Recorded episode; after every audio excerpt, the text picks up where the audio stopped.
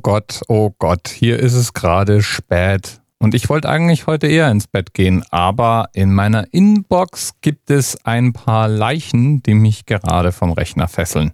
Und wie würde ich da jetzt gerne dran arbeiten? So würde ich gerne dran arbeiten.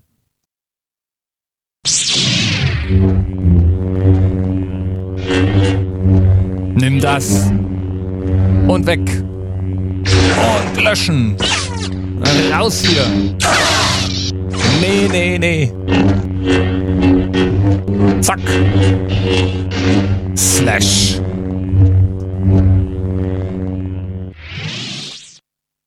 Ah, sehr befriedigend. Inbox Zero. Naja, oder fast. So ein Laserschwert wird es wahrscheinlich so schnell irgendwie nicht geben. Denn die Frage, die uns Star Wars ja immer schuldig geblieben ist, warum sollte bitte so ein Laserstrahl oben plötzlich die Kurve machen und wieder runterkommen? Und wofür soll das eigentlich überhaupt nützlich sein, so ein Laserschwert zu haben? Also wenn man nicht gerade schweißen möchte oder so. Aber egal. Thema der heutigen Sendung ist ein Vorschlag von nicht sicher.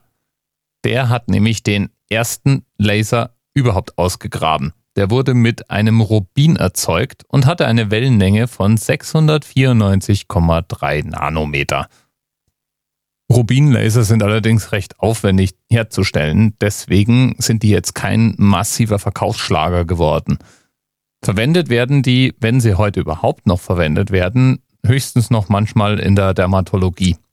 Wenn man zum Beispiel das Herzchen mit dem Namen der Ex-Freundin von der Brust weglasern lassen möchte. Da könnte es dann noch ein Rubinlaser sein, der zum Einsatz kommt. Aber auch nicht notwendigerweise, denn die Wellenlänge 694,3 Nanometer kann man inzwischen auch mit anderen Materialien herstellen.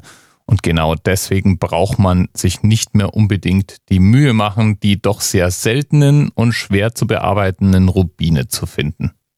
Halt, was ist das? Da kommt noch eine Antwort. Nicht mehr. Haha. Inbox Zero, Baby. Jetzt aber wirklich. Bis bald. TMRS 10, 9, 8. The experience of 47 individual medical officers. Was hier über die Geheimzahl der Illuminaten steht. Und die 23. Und die 5. Wieso die 5? Die 5 ist die Quersumme von der 23.